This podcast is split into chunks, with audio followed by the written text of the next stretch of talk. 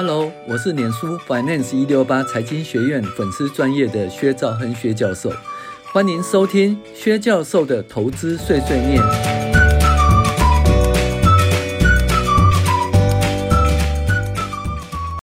各位网友，大家好，我们今天继续来讨论这个财报分析十二章。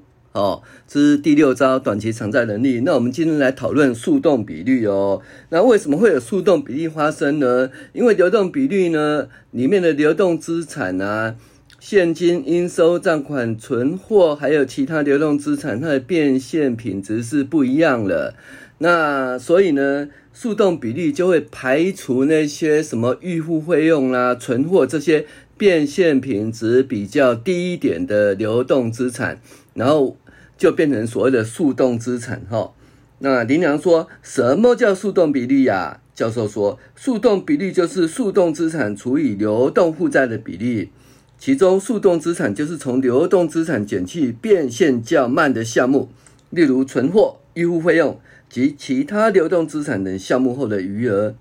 其实速动资产就是由变现较快的现金。短期投资及应收账款所组成，有时候为了计算方便，有人直接用流动资产减去存货，就等于速动资产。林阳说：“那速动比例要多少比较好呢？”教授说：“一般速动资产大于一百，百分之一百就不错了，表示不需要动用到存货啊等变现啊或叫卖流动资产的项目，就足以清偿流动负债。”就是说，嗯。速动资产就是说，诶，排除存货嘛，哈，所以更不需要存货变现，那剩下的那个现金跟应收账款呢，就足够清偿流动负债的意思。所以速动比率大于一百就是这个意思。林良说，那中钢的速动比率从民国八十九年的一百零八，我进步到民国九十六年的百分之一百一十一，所以速动比例也是不错的样子哦。教授，对的。林娘，我问你一下，如果有一家公司 A 公司的流动比率不好，速动比率却不错；反之，有另外一家公司的流动比率很好，但是速动比率却不好，到底哪家公司的短财短期能力比较好呢？林娘，这当然是速动比率比较重要咯。我觉得 A 公司的偿债能力比较好。教授说，那不一定。你说，诶，如果说。某些某某家公司的流动比例不错，速动比例不错，那就是不错，没错哈。好，那如果某家公司的流动比例，呃，流动比例不错，速动比例不好，那它到底好不好？那林良说，当然速动比例比较重要，所以呢，这家公司的短期偿债能力不好喽，因为它速动比例不好，虽然流动比例不错。教授不这么认为啊，因为什么呢？因为流动比例跟速动比例中间差一个叫存货，对不对？那你说你把你说存货变现品质不好，全部把它踢掉，那是错的。存货变现品质好不好，是它卖得快或慢。那如果存货变现品质呢不错，它卖得很快的话，那这存货越多越好啊。因为公司做生意就是把存货卖掉，然后来赚钱啊。一百块的存货成本卖出去变成一百二十块，哦，收到应收账款一百二十块，然后收到现金一百二十块。存货越多啊，变现越快啊，公司越赚钱啊，那怎么会不好呢？对不对？那林良说，嗯，当然存货销售赚的钱较多，但是每家公司都是靠销售货物赚钱的啊，只是银行靠那个利息收入赚钱为生的。嗯，教授说，所以 B 公司比较好咯，林良。林良说，可是 B 公司的速动比率比较差呀。教授说，其实当一家公司存货很多时，不表示其变现能力就变差，只有在存货卖不出去时，变现能力哈变差。假设 B 公司存货很容易哦，而且可容易很容易很快就可以销售，那 B 公司的流动比率好，偿债能力就不错。只有在 B 公司的存货不容易销售时，才会看速动比率。速动比率是较严格的比例，所以又叫酸性比率。这就是比较酸溜溜的比例，所以我们在讲说酸性测试啊，酸性比例其实就指速动比率。那为什么它是酸的？因为相对于流动资产呃的呃计算的流动资产除以流动负债，它把存货踢掉，所以它是比较严格的比例，叫酸性比例。那有没有更酸呃更严格的比例？有啊。那你如果把应收账款踢掉，就是现金啊。啊，现金除以流动负债，那是什么？这是很严格的比例，叫苦性比例吧？我自己讲的，但是很少人家看这个比例啊，因为太严格了哈。好，林娘说：“我终于知道什么叫酸性比例了。原来不是用来测量猎豹的促进有多高的比例，而是看猎豹有多荡生的比例。”教授，所以光流动比率、速动比率是看不清楚短期偿债能力的良语哦，必须分析流动资产的主要项目。应收账款及存货，才可以知道其中的细节。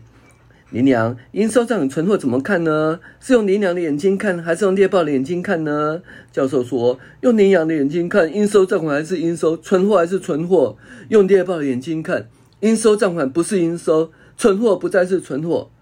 林娘说，教授，你好像在讲禅哦，很深呢。教授说，就交易的过程来看，存货卖出去了。从我家仓库转到你家仓库，对你叫存货，对我叫应收账款哦。可是，如果我们两家公司是关系人的话，存货跟应收账款其实都没有很大差别啦，只是由我家仓库转转到你家仓库而已啊，可以一起看的。教授说：“林娘，我问你，存货及应收账越多越好，还是越少越好？”林娘说：“当然是越多越好了。我看存货及应收账款都流动资产，流动资产越高，流动比率越高。这么说，嗯，对不对？”教授说：“要这样说，收得回来的应收账款和卖得出去的存货越高越好，收不回来的应收账款和卖不出去的存货越低越好。”林娘说：“很玄呢。”教授说：“一般而言，存货与应收账款的多寡不是看其绝对金额，而是要看其相对金额才能比较。例如，常用的比率是应收账款及存货占总资产比率。我们已经说过，存货与应收账款是一体两面的，所以分析的时候把两者在一起绑在一起看啊，看存货及应收账款是否过重，也就是说，跟总资产比例来看就知道了。”过重的话，表示存货及应收账款可能有灌水的情形，必须要进一步的分析应收账款是否可以收得回来，存货是否可以卖得出去。那如果应收账款及存货占总金呃呃总资产的比例不高，就表示没有灌水的情形，看起来比较放心了，就不用说嗯很深入的去分析。林娘，那以中钢的资料来看，其应收账款及存货占总资产比率从八十九年百分之十提高到九十六年百分之十四点九一，所以有一点过重哦。教授说，就体重来看，中钢的应收账款及存货确实有一点点过重，但是过重是否就不好？例如阿拉斯加大棕熊在冬眠时间都吃很多食物啊，才有本钱过冬啊。中钢也是一样啊。民国九十六年的中钢价格是高还是低呢？林娘说高啊。教授说：“对呀，存货产生原因有三个，一个是交易的动机、预防的动机及投机的动机三种。”教授，如果中钢是说因为钢铁要涨价啦，所以预先囤货，这样存货增加是哪一种动机呢？这个时候存货多好不好呢？林娘说：“如果是因为原物料涨价而囤货，当然是投机的动机喽，在物价上涨时会获利。”但是如果物价反转时呢，会受到很大的伤害哦，而且囤货也会积压到很多资金，如果口袋不够深，会周转不灵哦。教授，如果中钢是因为怕原物料短缺而囤货，那叫什么动机呢？林阳说，为了怕呃生产过程因缺货而停产，怕客户买不到存货而预先囤货，这叫预防的动机。哎，基本上它是中性的喽。没有好或坏，但是还是会积压资金，这是不争的事实。教授，那中钢如果是卖不出去而产生囤货呢？林阳说，那是因为交易动机不足，交易量不够而被迫囤货，这是不好的情形。教授说，那中钢是哪一种情形呢？林阳说，以去年来看，好像是投机动机，可是你今年来看，又好像是卖不出去，诶，我没办法分辨。教授说：“这时候必须看其变现品质。一般而言，就应收账款周转率及存货周转率来分析。我们下回来讨论这个主题。那其实我们都会讲说，哎，存货呢卖不出去，哎，怎么办？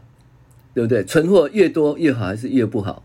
其实存货越多的话，卖得出去当然 OK 啦。哦，那存货如果越多，然后它卖不出去，什么叫卖不出去？就存货周转天数或存货周转率过低，或存货周转天数过高，哦，这叫卖不出去。那卖不出去有三个原因哦。第一个就是，诶，就是投机的动机。那比如说现在原物料大价格上涨啊，然后像比如说电线公司啊、电线电缆公司，那个预先买了一大堆很多那个铜啊，哦，那这叫投机的动机。可是投机的动机会有一个问题，那铜现在价格大幅下跌的话，那它就产生存货跌价损失，对公司其实很伤的。另外一个是预防的动机，预防动机就是所谓那个缺货哦，比如说你怕客户买不到货，或者说你怕零零件啊，哦，诶，就是缺货导致你无法生产。那这预防的动机呢？看你看哦，因为北美的那个港口大塞港哦，所以大家呢就预先买了很多东西哦，就怕那个，就怕就是买不到或没办法卖给客人。那这预防的动机。那这预防动机其实好或不好是中性的，可是你看美国现在就是啊，他因为他当初呢就重复订货，重复订货是预防的动机哈。那重复订货以后呢，那现在呢塞港稍微舒缓，这些货都送到那个卖场来了，那卖场存货太多，那怎么办呢？他就必须要清仓大拍卖哦。那这个就是所谓交易的动机呀，交易动机就是什么？哎。卖的卖的好，呃，是卖的好或卖的不好，就是诶，是卖给客人用的。那那现在呢，很多本来是预防的动机啦，结果又清不出去了。那现在很多半导体啦，或电子业，嗯、呃，比如说消费性电子啦，或者是 monitor 哦，或者是 PC 哦，它的话，它就是因为去年。就是因为疫情时间卖得太好，那最近呢就卖得趋缓了。那趋缓的话，所以当初买很多的原料，可能是所谓的预防的动机啊。啊，现在是卖不出去哦，是交易的动机，而且交易动机变差。那交易动机如果变差，是最严重的哈。所以我们判断存货高或低，要看它是什么呢？看他是投机的动机，还是预防的动机，还是交易的动机，要去了解一下哈。那你才可以说，嗯，对存货的增加或减少有所了解。嗯，好，这以后我们会再讨论。好，谢谢您的收听，我是薛兆恩薛教授。